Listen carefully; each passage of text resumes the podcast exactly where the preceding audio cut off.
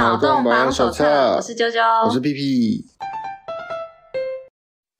一零八是无耻的课纲，北语女的国文老师屈桂枝哦，他的名字很特别。哦，他就是一零八课纲国文删了很多古文吧，就我不知道，我已经离那个年代很远。然后他就说课纲删掉了古文啊，删掉文言文啊，他觉得说降低人文素养之类的，反正他有他个人的理由，他觉得尤其举例了删除了顾炎武的廉耻之后，他的学生们就会变得无耻之类的话，我觉得这个还蛮特别的啦。那你，有看他就是在那个咨询？哎，那算咨询不是不是咨询，嗯、就是他们在讨论的那个影片吗？我没有看他的影片啊，我我有看完。好，没关系。好，反正 重点就是他觉得不应该删除某些他觉得不该删除的东西。那这个至于该不该删除呢？是呃后面可以再讲。那因为因为由于他这个这一个爆料嘛，对不对？然后有些学生就出来觉得说，哎，他上课会谈论政治啊，然后还会。抱怨什么日本？他对日本的敌意很深，他甚至觉得说，呃，北一女是日治时期建立的新娘学校，是殖民统治的屈辱印记。那以至于呢，他们一百二十周年校庆了嘛，今年一百二十周年嘛，然后他就觉得说，就是完全不值得被纪念，因为这是从日治时期开始算啊。反正学生也是觉得，毕竟考上北一女进去读的学生，显然不会是这么认为吧。所以他们会觉得说，这是他他们的校庆，学生的校庆，然后这个老师在那边扫兴之类的。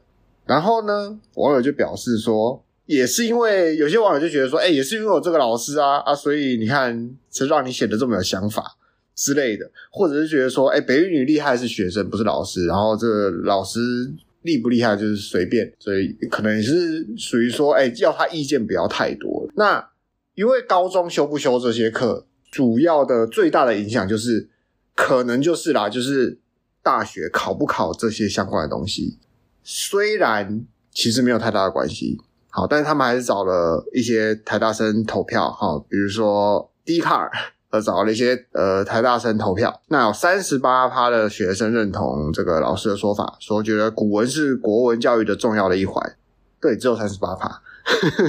好，那有二十三趴的人投给反对，觉得古文是腐儒思想的洗脑教育。那剩下三十九趴的人对此事没有意见。等一下，他怎么在哦？台湾大学版哦？哦，对，那我不确定是不是都是台大的学生啊？那、呃、好像好像一定要那个 那个学校才能在那个板上发文，好像是。但是投票不一定啊。对啊，我很久没有了。啊、好，嗯，没关系，反正。基本上来讲，就是好像也没有很绝大部分的人觉得要要怎么样，大概就是三分之一、三分之一、三分之一。嗯，对，大家可能对这种事情就觉得说啊无所谓，但我个人是觉得还好。那有些人觉得说，觉得古文无用，长大后才发现说什么，哎，其实它有很多道理啊，巴拉巴拉之类的。然后也有人觉得说，哎，删掉古文，然后放垃圾进来的话，不如不要删。哎，这个家伙思想惊奇，他他居然。觉得有些东西是垃圾哦，好，OK，他觉得放进课本的东西是垃圾，他这个很精辟耶，就是他觉得要放进去的东西是垃圾，他就觉得这样这样这样不要删，不要删，不要删。那他显然是对某些文体有点有点意见。至于这个为什么古人要写文言文呢？这个知名 YouTuber 呃吕捷啊，他有他的见解，他觉得说。因为以前人是写在竹简上，所以那个位置不够多，然后制作又不方便嘛。嗯，因为很很麻烦，然后格子又少，也不算格子，就是可以写的空间又少，所以字句精简是重点。嗯，就是为了配合工具，我们去改的做的这些习文字做的习惯。那另外一部分是说，教育是很重要的基础，教育是翻身的基本，所以你有钱人会觉得说，那我就要为教育设立门槛嘛。对，不让你读书，你就不会受教育；你不受教育，你没办法考公民，没办法考取公民，就不能翻身。所以这些有公民、有家世、有可以当官的、可以当商人的，全部都是有钱人先赞助，然后让穷人根本就看不懂我们文字到底在写什么，就等于说密码，这就是财富的密码，这样子。像是建立一个鸿沟啊，知识的鸿沟，让你没办法想学就学。不是像是就是，其实它就是。我觉得是根本，我自己个人认为，哎，非常有道理。如果我是当初当时的那些知识分子识字的，我也要把文字弄得这么复杂，我也不想要让那些人看懂。那至于这个这个陋习到现在其实还存在，你知道吗？怎么说？法律啊，你去翻六六法全书里面写的字，不要说六法全书啊，你你去翻任何一个法律的所写的字，跟你去翻那些公开的一些法律的一些卷宗那些，他们上面写的字就近乎是现代的文言文。就它有很多字是你根本就不知道他为什么在这里用这个，他不能白 话一点吗？他的词，他的法律用语会比较难懂一点。他们美其名称是精准，但其实基本上它就是再现了现代如何用文言文来把一般人驱逐在法律之外。要懂法，你才能玩法，嗯、对不对？比如说有一个人叫黄国昌，哎，好，没事。那。其实这个就是自古以来到现，甚至到现在都是都是如此的啦。所以其实文言文要学，其实是为了打破这份鸿沟。我觉得有一部分很大一部分是为了打破这份鸿沟，让为什么这是重要的？因为哎，这就是你翻身的基础。嗯，但是在现在其实不是这样啊。我觉得在现在，呃，可能有些人会觉得说，你懂文言文，然后可能你出口成章，你会讲很多成语，很厉害，怎么？我个人认为。就是看起来很厉害，但它没什么屁用。就是 呃不，我觉得不能用有没有用来评价一个东西。就、嗯、就像是如果说是诗好了，嗯、它的每一个字的那个都是非常精炼的，嗯、所以对我来说，我会觉得那是一种艺术。有没有用不好说，但是我们后面可以讨论说古文有没有必要就是去学习，但我不会说这个东西没用。嗯、对，对，那缓和一下。诶也不是说有没有，就是。你可能认为说哦，它没用，但是你觉得它有它的价值。嗯，那如果单就有没有用，我们我们想说，因为学生有的时间真的很少。对，你不要说什么他们有好几年可以学，不是，就是他们有精气去学习的时间其实不多，他们要分配给这么多科目，你国文然后塞一个没用的东西，就是垃圾，这才是垃圾。就是如果有兴趣，他有他有他自己的用途，可是对于大部分人来讲说他是没用的，那。觉得有兴趣的人可以自己去学，对吧？这是一个说法，这不尽然是正确的哦。嗯、比如说母语，嗯，对不对？有的人会觉得啊，我就不用台语啊，那为什么要学？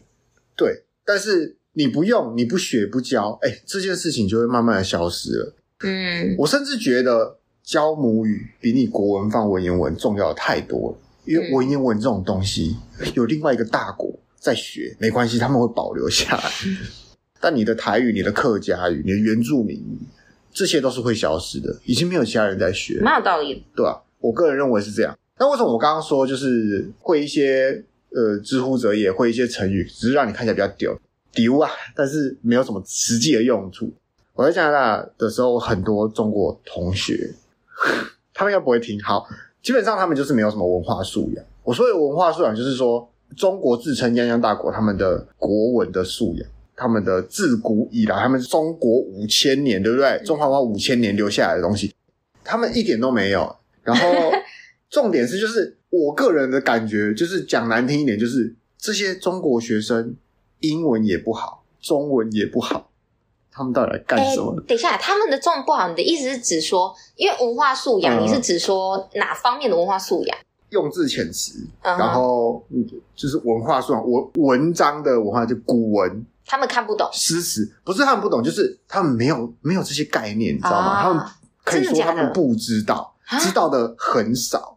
但是我跟他们讲话的时候，我会用，毕竟我也是从学生起来，我们那个年代也是很多古文的，对不对？我们那个年代要求就是那样风格的、嗯、那样风格的教学嘛，我们还要中国文化经典教材嘛。那因为我以为他们懂，你知道吗？我有时候会跟他们讲一些这种古文的东西。我常他们讲话用用用成语啊，成成语不是很基本吗？就是很常用到成语，就是很多。啊、因为我以为我我这样跟他们沟通，他们会有共鸣，你知道吗？因为大家英文都不太好，那那你讲中文，讲一些有涵养的东西，我觉得，哎、欸，那促进一下交流嘛，有共鸣。没有、欸，哎，哎，真的假的？他们可能听得懂，他们可能会觉得说，哦，呃，有这个成语，哎，或者是说，嗯、哦，你讲的好像。好像遇过，好像曾经听过，或者是甚至是根本就不知道这些东西。好，我就觉得啊纳闷。但不是说什么他们多落后，因为可能就是文化大革命之后什么都不见了，也也是有这个可能。但另外一方面就是说，哎，那那当下的我，我是会这些东西的，让我看起来有比较屌嘛？好像有，但有实际的用途吗？没有。嗯、我觉我个人觉得没有什么实际的用途，就是因为我还是最后还是得配合他们去说他们的话。好，那我觉得我可以说一下我自己的看法、嗯、想法啦。因为我看到那一个老师他发表的那个短讲的影片，嗯、然后它里面其实有提到说，嗯，一段一段内容，我其实觉得，嗯，这个很值得思考。其他的我有点忘了，反正他其其中提到一个想法是指说，他说，呃，因为在保存古文文言文的华文世界里面，最好的就是在台湾。嗯，然后他觉得说，如果台湾的高中不把课纲就是继续列入这一些的话，它就会失传。嗯，然后所有的地方，像是什么日本，然后中国，还有我我忘了有没有其他国家，如果说要学习学习一些文学的东西的话，都会学古文。那如果台湾把这个课纲删掉古文之后，我们就等于是阉割掉自己的感觉。嗯，对。然后我我对于这个讲法的想法是说，如果说这个文学很重要，然后我们希望把它保留下来，嗯，我们用的方法应该是让高中生必须要去学这些东西，然后去保留下来吗？第二个想法就是，如果说是，就是我们只能用这种方法去保留的话，好，那那这样子会不会变成说，哦，我们觉得很重要的东西，它就必须要变成学生要学的？可是我们之前明明就有说过了，学生已经学太多东西了，因为每个东西每个领域都会有人觉得说这个东西重要，那个东西重要，那这样就会变得说有点混乱。所以对我来说，我觉得源头应该是在于说我们的课纲，我们给学生学习的那个核心是什么？就是如果说我们今天要学的核心是流于表面的这些很很浮华的这些词藻啊，还是干嘛的？那当然，古文文言文我们去学的话，那就会看起来很厉害嘛，嗯、对不对？就像八股文，你都要写那一套，丢啊！对对对。但是如果说我们的核心，我们的核心思想是要让学生能够理解文学之美的话，嗯、那我认为不管是白话文还是文言文，其实我们都可以得到就是里面的那一种文学能够带给你的好处。呃，因为因为我觉得现在有点太功利主义了，这个社会都会觉得说这个东西有没有用，那个东西有没有用。可是对我来说，文学是一个很疗愈人的，算是工具吗？或者说，我们我们可以说文学本身就是一种目的，嗯、就是我们把它写出来就是一种抒发，一种疗愈。所以对我来说，我觉得文学有它的用处，然后我也很喜欢文学，所以 我必须得帮古文说点话。对，但是可能还是要看它的目的是什么啦。那你，那你喜欢的文学是古文吗？我觉得古文的那个魅力是在于说，呃，你多年以后，然后回头来看，会觉得诶有趣。但是它的那个有趣之处是在于说，你的那个时间跟空间一拉出来了之后，嗯、然后发现诶古代人的烦恼跟现代人烦恼居然某一些地方有一点雷同，你会觉得有一种有趣的感觉。但是，嗯，那你有兴趣的是历史？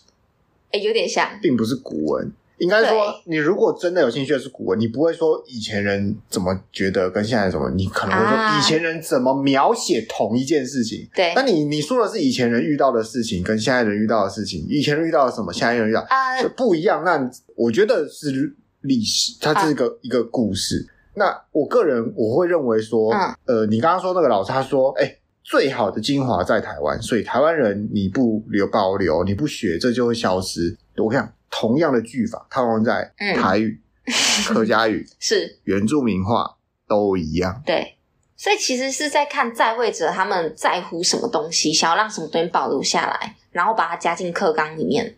这么说好了，学古文对于学中文有没有帮助？或者是说，你学中文在精髓，是不是要去学古文？我们想想看，你读英文系要不要学大英文学？那是不是古文？是啊。莎士比亚算古文了吧？莎士比亚是古文，他用的字，你现在现在英国人还会这么的喜欢用吗？不会啊。对，那有很多学大英文学的人，他们很喜欢这些东西。是是，我觉得喜欢你就会主动去研究。但是英国的高中生，嗯，都要学这些吗？是，我不知道，我没有在英国的学读过高中，我不确定，我不确定吧？不可能不会到没有，但。会去沾一点，但不会像我们这么狂热。你要塞一堆什么莫名其妙的价值观，就这么说好了。莎士比亚那写的是剧本，一个一个的故事，超级难读的剧本，超难读。但它是一个一个的故事，嗯。但换到中华思维，他们放进来的国文课里面的东西，不是一个一个的故事，它是一个一个的戒律啊。我懂你意思。我们摘录的很多古文，或是很多国文课本里面的文章，其实都是。要强强塞你一些价值观，比如说，嗯，妈妈舔你眼睛，爸爸 跨过铁铁轨，然后拿橘子给你，嗯、这些东西你不觉得莫名其妙吗？诶、欸。我我们应该这样子区分一下好了，就是如果说是纯文学的话，嗯、文学他们在评断一个文学好不好的时候，他们只会看就是它的形式，然后它的文字写起来是怎么样，嗯、它的艺术性，嗯，对，他是不太看就是里面要传递给你的东西，因为传递给你的东西就会变成说像你刚刚说的，嗯、它就是流于要给你一个戒律。要告诉你说什么价值观是好的，有点像是这样。对啊，因为国文课本大部分摘录的东西，在他们背后啊，它都是一个现实的事情。反过来说，我觉得，与其这样，你不如去摘录庄子的庄子说的故事，周公梦蝶。哦，这件事情，好，很明显，它就不是一个事实，它是一个故事。好，所以它的它强加下去的价值观就不会这么的重，反而是一种有趣，就是说。哇，他写出来是这么有趣的事情。对，我觉得台湾其实需要的不是这种戒律式的内容，嗯、我们反而很需要的是那种比较像是哲学观的概念，就是要让你知道说。你看到一个东西之后，你要怎么思考啊，还是什么什么的？但是因为我们没有哲学课嘛，大家都觉得哲学是垃圾。读台大哲学也是出来 Q 嘎没有工作，所以你需要这样凑人家？不是，就是那个是刻板印象。可是我很喜欢，我觉得哲学超有用的，哲学让你的生活亮起来之类的。对，赶快赶快再包一下。好，但是文学对我来说，我觉得它也是。很棒的一个东西，但是我这边要必须要得说一下，因为我在高中的时候我就已经很喜欢国文了。嗯、以前的那个国文老师很，嗯、我我很喜欢他们，我很欣赏他们。他应该很会讲故事。没有没有没有，不是讲故事，是 就是关于在分析文本，嗯、然后去思考里面的角色，他的动作行为，他们是怎么怎么怎么做，就是去拆解文文本的时候，光是那个动作我就觉得很有趣。对，但是。我有点不太确定，我是因为高中就是受到这一套教育之后，我觉得说文学很有趣，进而让我想要去发展，还是说我本身可能就已经很喜欢文学了，所以才这样？那嗯，因为我觉得文言文的东西，就是在未来之后读会别有一番趣味。例如说，他那个以前以前不是会摘一些诗啊，或者是一些什么孔子、庄子他们的那些文言文的东西，嗯、因为你。你老师不教文言文的内容，其实我们是看不懂的，它是会有一点距离，就我们看不懂啊。嗯、所以高中的时候教的时候，因为是是是要考试，所以你会觉得很烦。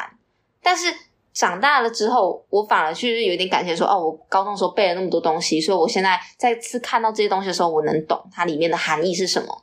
那这可能是好处吧。但坏处的话，就是说，像你刚刚说的，我也觉得很蛮同意的，因为如果说。今天加入了一些其他，虽然说是白话文啊，或者是其他的文体，然后它里面给的内容可能也是很有意义的，那我觉得也不错。嗯，应该这么说啊，就是我不知道有没有其他人这么认为，但我个人是这么认为，嗯、就是国文在教到文言，或是他台湾教国文的方式，是根本上的让人讨厌国文这个科目。对对，我比如说备注释这件事情，我同意，就是你就跟我讲。哦，它是它是什么意思？嗯、好，然后我们来欣赏这一篇文章就好了。嗯、没错。为什么你就是要用这么多的字，然后跟你讲说每个字什么意思，叫我写出来？还不止背注释哦，你要把整篇文言文背下来。对，老师会摘。没有没有，把整篇文言文背下来，我觉得还是其次。但你 把文言文里面的某些字句，然后要我。背一下他的注释，嗯，是我觉得是一个呃有点莫名其妙的事情，对对，就等于说我要翻字典，然后我要考你字典里面的一个字，然后你把它意思给我写出来，那种感觉就是，如果我今天有个工具，我就可以很容易的知道了，那我为什么要去背这件事情呢？那如果说这是为了解析古人还会被解析的东西，那等我进了这个职业。再说，或者我进了这个专业再说。我今天只是一个高中生，我为什么要做这么专业的事情？我不能就纯欣赏，然后让我有兴趣以后去做这个工作吗？你就非得要让我现在讨厌他？你你说的这个真的超有道理，我觉得国文会被讨厌就是这个原因。我那时候高中会喜欢国文，也是因为老师他会用真的去读深这一篇文章里面他是在干嘛，嗯、我才觉得有趣。不然让我去背注释什么的那些，我完全不觉得好玩。嗯，对。但我觉得这个对不对？这个毒瘤它的根本是因为我们填鸭式教育，我们必须要用选择题去看你这个学生的成绩是什么样，所以你只能用背注释啊，或者是。背那些东西去考你，因为如果说是我们去欣赏那个文本，然后你有什么感觉，这很主观。嗯，没有没有没有没有，这个才是硬实力。读完这一篇文章，好，嗯、你跟我讲说，你看这篇文章，他写了什么？你觉得怎么样？你认不认同？嗯、那你觉得如何？对，可是很难有标准答案啊。这不是标准答案，这才是真的在训练学生。是是是，我同意。但我的意思是说，如果说今天要讲求公平，嗯、像我们现在这样子，绝对 A B C D 选一个那个正确答案的公平性，用这种方式根本没有办法去评估这个学生他读了这篇文章之后他的这些想法，就很难啊，没办法用 A B C D 去。嗯，我们我们想一件事情好了，你考你考托福的时候，嗯，你需要写英文作文，嗯，有没有分数？有啊，那超难的，对，它有分数，对不对？嗯，那你说这个分数怎样？不准？呃，蛮准的啦，应该蛮准的吧？对啊，为什么英文可以，中文不行？就是不想要那个啊，增加，是因为懒？对啊，是因为懒，不是因为做不到，是因为第一个懒，嗯，第二个。没有人在乎，确实啊，就是今天，如果学校只是为了做出流水线的工人，谁在乎你有没有自己的想法？你背下来，嗯、背下来，你会背一百分，这是一个阴谋，你知道吗？这、就是阴谋论啊，这就是为了训练你变成流水线的工人。你只要会背，OK，没问题。我觉得不只是国文诶、欸，光是要进学校，所有的科目不是国文，啊、是说连数学你都只要会背就好，啊、你只要公式背好，会套，套完。算出来，OK，你就是个合格的流水线工人。他就是要找那个最能够符合规范的工人啊。我们这套教育体系就是为了这个啊。对啊，所以为什么我们直至目前，我们的所谓的作文去启发人，让你自己自由想法的东西的占比就这么这么这么的低？上课。不能问问题，我们要改进度，因为是要把人训练成奴隶啊，又不是啊，不不能说奴隶太难听，工人工人啊，流水线工人，台积电奴隶啊，对啊，那你如果不听话，你动不动要去喝水干嘛的，有够难管，对啊，就是大家说什么是在台湾，你小孩子问问题是问题学生啊，嗯、但是在国外你就要努力的展现自己，对，为什么？为什么人家办得到？为什么 为什么台湾人办不到？对，这些就是因为教育教育懒，嗯、就是大家懒，大家不在乎，对，对，没有没有人 care。那话要说回来，今天为什么觉得要把古文删掉？有些人觉得好，因为基本上来讲，好，我们来说，我们数学，我们把呃计算机可以取代一部分，我们把它去掉嘛，对不对？高哎，我不知道现在高中有没有教微积分呢？有，高中有教高三，高三现在有教微积分吗？现现在我不知道，应该还是有，不至少有教极限吧？有有有，都有。这种东西以后用不到，好，那我们高中就不要教极限了。这跟国文很像啊。那会像现在这样，就是呃，有些人觉得可以，有些人觉得不行，那如何吗？我觉得还是会，但没有没有，这就没有文组投票的余地了哦。对，但是因为因为数甲不教这个，对，但是大学但是你数对，但是你数乙，你如果高中删掉极限，对，你上大学你就等着被当。对对对，我我的意思是说，所以大学教授一定会反弹啊。光是我记得我们那个时候的课纲，嗯、大学教授就会觉得说，这些东西明明就已经教过了，嗯、为什么上大学之后修微呃修微积分还要教你们这些？哎，高中是没有教到微积分，但是。有些学校会先教，有些老师会先教，有些二三类的会先修，就是再讲极限，因为最后讲极限就是要推到微积分，嗯、然后就顺便就教了简单的微积分这样子。嗯，我记得三类那时候有教，然后我我那届还有，好像我下几届之后开始就没有再管这一个，然后那时候就有大学教授出来说什么，嗯、哇，那个高中生上来什么都不会，微积分我要重教一遍，莫名其妙那个。这是大学课程有微积分，你就要教了。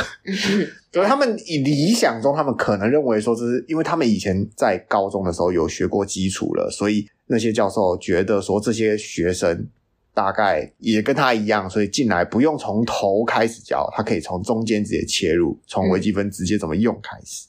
好，那我觉得如果把这些删掉，应该是不会有太多人同意。对啊，或者是太多人不 care，因为。这些东西是你接下来会用到的，但国文不一样。高中国文不是只有文组，不是只有一类组要学国文，那二三类要学国文。那如果你都把它塞这么难的东西，然后又放古文，然后又放注释，让大家讨厌这些东西，我是真认为啊，删掉真的是有理。也不要说全删嘛，我们就可以删部分嘛，甚至我们不要放那些就是旧八股古文，就放一些有趣一点的嘛。你知道，我很我不喜欢，我超级不喜欢国文。因为我要背注释，但是我喜欢古文，也没有很古，就我喜欢庄子，嗯，我喜欢那个《论语》。可是庄庄子大学有一点到那个哲学的部分。没有没有没有没有，为什么我喜欢我喜欢《论语》《大学》跟庄子？是因为我有《论语》《大学》跟庄子的漫画版啊，超好看，好看超好看，就是有趣啊。那个谁画的？我我忘了，我忘了，他就是很有名，超好看的，这些故事超有趣。嗯，尤其是庄子，哎，庄子那一本的故事超级好的，还有还有那个什么《聊斋》。啊，哇，他故事超，可是我很明很明白的跟你讲，这些东西有没有出现在那个中国文化经典教材里面？不会，有有一些有。聊斋好像有选几，聊斋跟那个论语一定有嘛？他们出现在课本里面就超他妈无聊哎、欸！没有，不是不是，应该是说，因为有的像是聊斋，它比较简单，因为它故事性强嘛。嗯，老师就会说这个就会带比较快，通常会花很多时间在讲的都是那些很复杂很难懂的古文。对啊，所以、呃、不是，就是它出现在课本上就会变得很无聊，因为它出现在课本上，就是通常聊斋就一两句话就解决了，它这两一两句话，然后这边啊这个什么意思，那个什么意思，然后背下来，好吧？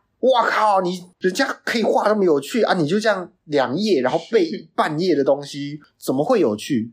我觉得是教他没有办法带人进入到那个情境。这就是方针呐、啊，就是你要让大家，嗯、你要介绍大家认识，你需要用这么无聊的方式。然后，我真的觉得他就是在虐待所有的高中生。不只是国文啦，理化也是啊，理化也是变得很无聊啊，就是看 看课纲啦。他其实是可以让大家好好想一想，不是说你赞成删掉这个课纲，或是你不赞成删掉课纲，甚至是你觉得说哦，不要放一些垃圾进去。但你要知道，我觉得大家可能忽略了一点，就是。这个文言文就是最精华的地方，只剩下台湾有，但台湾也有很多其他的语言。以文学的角度来讲，台湾有台湾的文学，那你又看了多少台湾的文学呢？不看，我看不懂。我看不懂。至少文言文在日本他们有研究，在中国他们会研究。他们虽然不是精华，但他们会研究。但台湾文学真的剩下台湾人会有机会做这件事情了。好，大家也不 care。所以你真的是 care 说这个文化的保存或文化的传承吗？或者是说真的 care 这些语言、这些文学在台湾生根、落地生根、发芽？你是真的关心它？可以去好好反思一下这件事情。至少我就知道，就是原住民语有超多族都要不见了，对不对？是不是？台湾文学没几个人知道，大家可以想想啊，不要再说什么呃高中删不删课纲？你高中毕业之后，你有很多年，你可以去。读这些东西，你读了吗？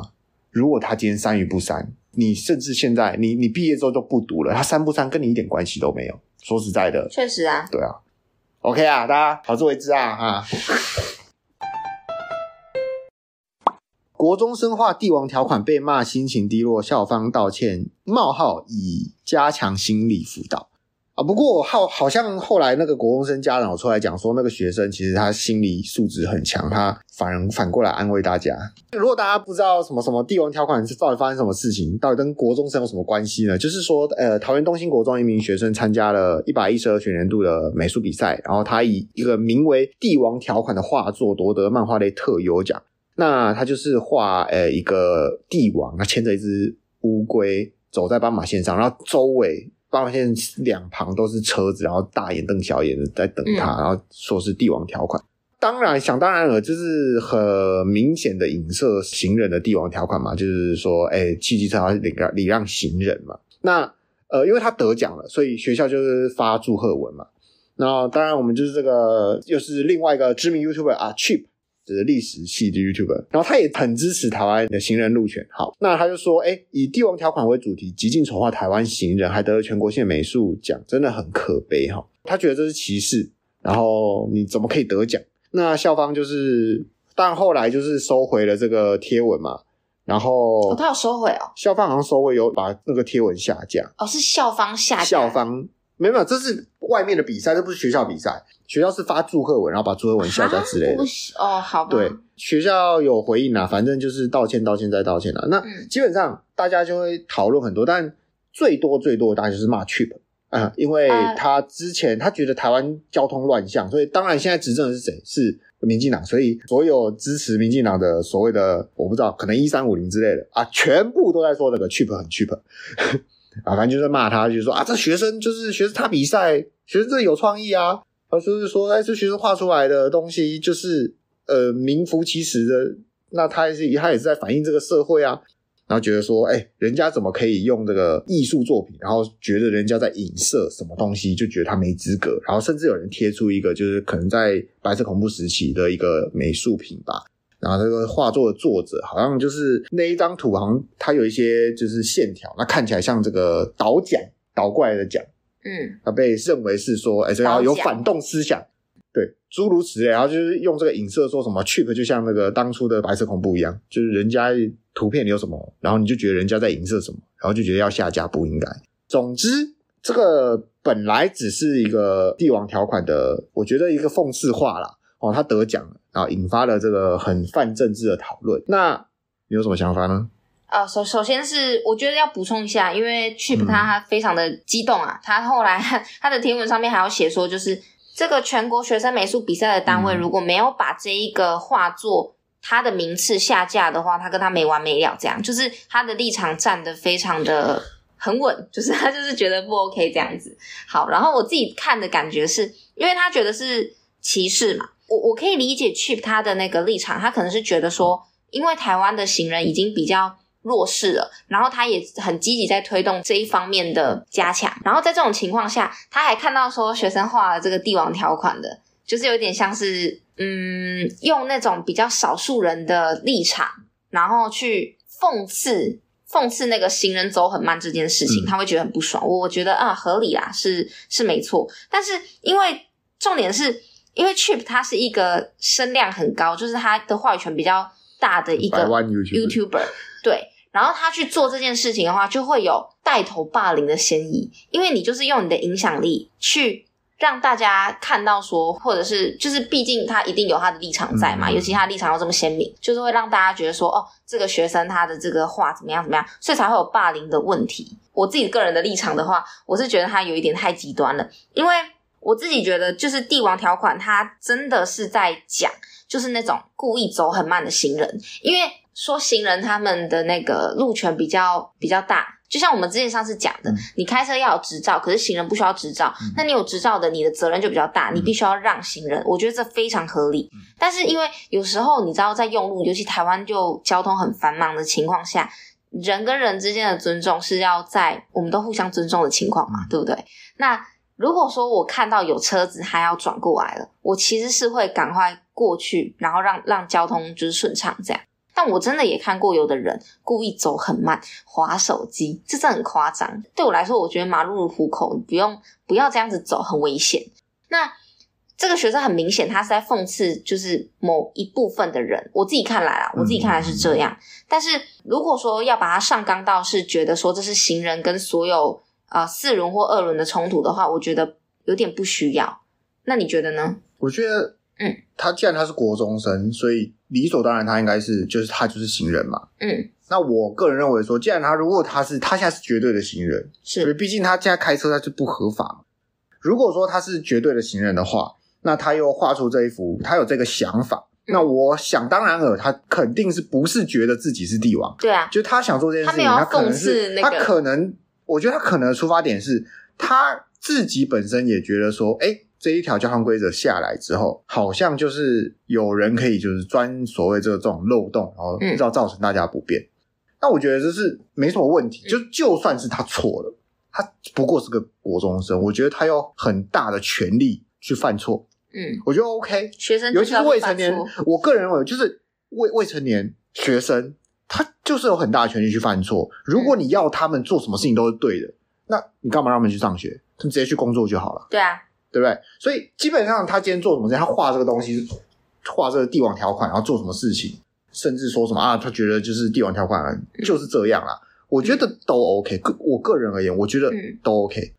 然后另外一方面，我觉得 Chip 做的事情，就我目前看到的，可能有些地方我看不到。那我我看到什么？我看到他是针对全国学生美术比赛这个单位。他不是去说这个学生画了多么不应该的东西，这个学生该死，不是，他是说这个全国学生美术比赛这个单位有问题。我个人也是觉得说，对，这个这个单位是有问题的，就是他把这样的一个价值观确立的太偏颇。嗯，所以他是有问题的，他应该好好的处理这件事，他他不应该做这件事情，所以他应该被骂。呃，懂我意思吗？然后很多人在下面会留言，就是类似的新闻下面会留言说啊，对了对了，就是这就是什么什么，这就是现实啊，说啊一堆这帝这就是帝王条款如何如何去附和这件事情。那我觉得这些人如果他们自己有开车，那他们真应该把驾照没收。这就是一个价值教育跟价值观的问题。学生今天做出一件事情，他点出了社会可能的问题，嗯，那我觉得甚至是应该奖励的，嗯，对，褒奖的。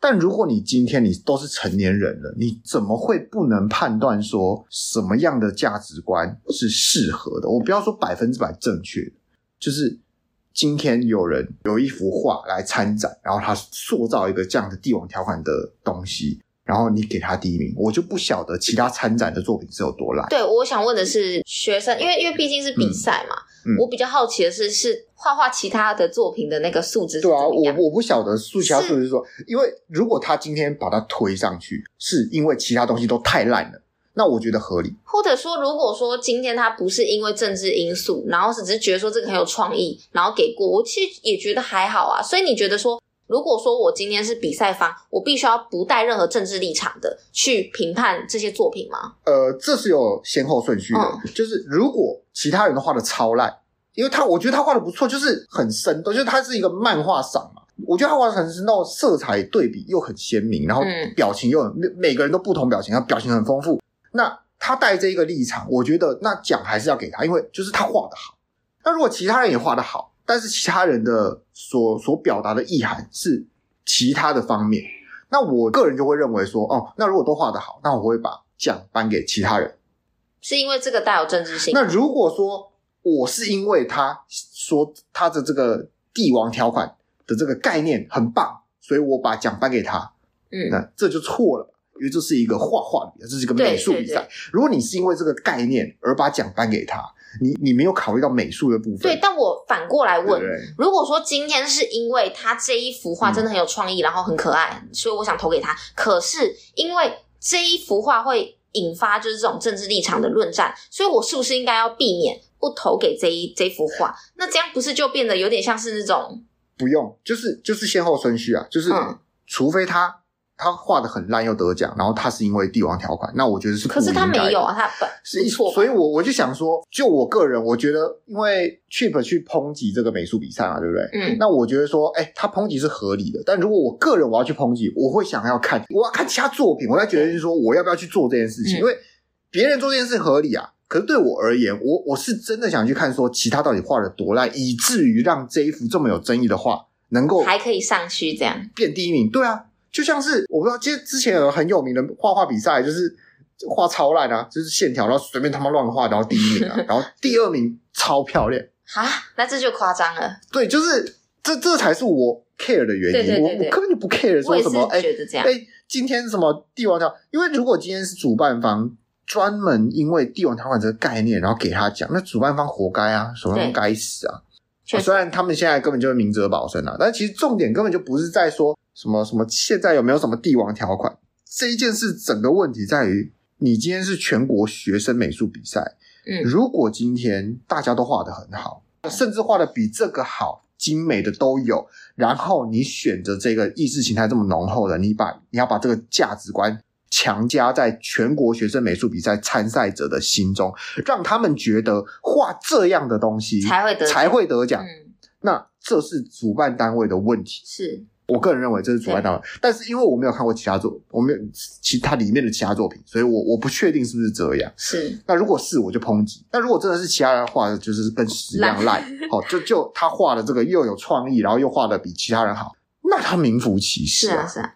对啊。好，然后我最后我觉得我还是要再讲一点，就是我觉得 Chip 一开始他愿意出来帮机车发声，我觉得很好。嗯。可是他这一次的这个行为，对不对？会让我觉得有一点。不 OK 的点是在于说，因为我觉得一个社会你要好好的运作，其实是要有更多的沟通。嗯、可是他这次的方式是变得很像是在用用骂的，那用骂的很多人看到的时候，他就会立刻想要防御，然后立刻想要出来跳出来讲个两句，那只会造成就是两方的那个立场越来越明确，然后越来越极端。我觉得这不是一个很好的方式。就是对我来说，我觉得社会要进步是要沟通、要合作，而不是一直分裂，然后分你我。我觉得不好，我不喜欢这种感觉。所以我个人是觉得说，他可能因为呃最近的这些事情太烦了吧，所以比较偏激一点。那我还是觉得说，不要太极端是最好的。对，我可是有没有想过，他就只是要炒个话题，然后有点流量，对不对？然后至于、这样就成功了。至于这些概念，他讲不讲没差，因为你看下面的留言，就是一堆人支持汽车，就是他妈撞死行人就对了。唉，对啦，对啊，所以，因为我个人而言啊，如果你你说他这个概念好不好，其实我很支持他。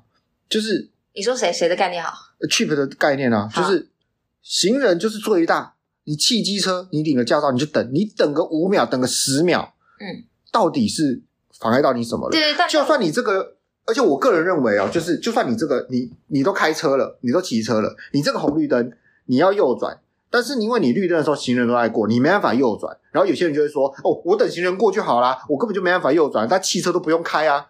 我我我自己有一个我觉得很聪明的小技巧，就是你开到下一个路口再转，你多绕一点路。你都开车了，你都骑车了，你他妈多绕一点路会死吗？嗯，可他就想要在这个路口转啊。对，那你为什么想要在这个路口转？你都已经做了一个比较快速的交通工具了，你还要抄近路？